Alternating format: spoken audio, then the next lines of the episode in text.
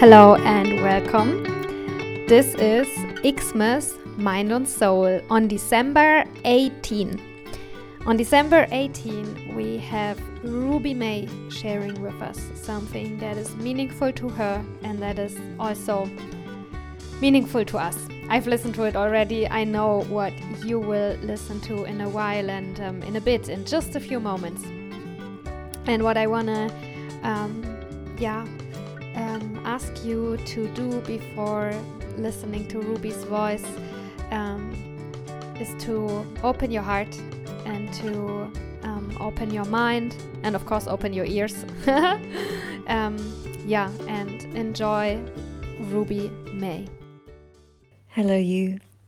I would love to invite you just for a moment to pause whatever it is you're doing and join me as I read an extract, an inquiry on redefining success from the Know Your Flow cycle tracking journal. And I'm super passionate about this topic because I am so tired of the way that we define success in our world.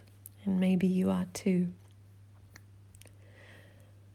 Many of us easily find ourselves basing our definition of success on meeting goals or being productive or exerting our willpower in some way. And who got to decide that this was our definition of success? Who got to decide that success for nations and businesses is based on economic growth rather than our collective well being? Imagine with me for a moment what it would be like if success revolved around how balanced and how integrated we are. What would our day be like if this was our guiding intention? To be balanced, to be integrated. What would the world be like?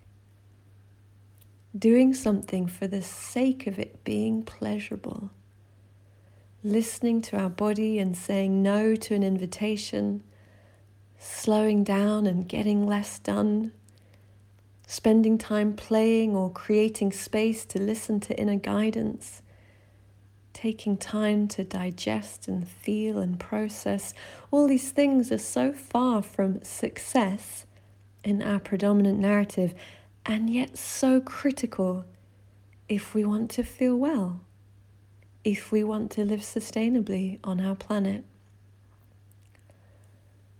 So let's expand and reframe our definition of success to mean something that helps us become more balanced, more whole, and celebrate these little accomplishments again and again until we feel the truth of them so deep in ourselves. So, based on this new definition of success, what achievements can you celebrate this week? And if you are curious to connect with your cycle more and how that can support you to live in more balance, more integration, more flow, then check out my website knowyourflow.com.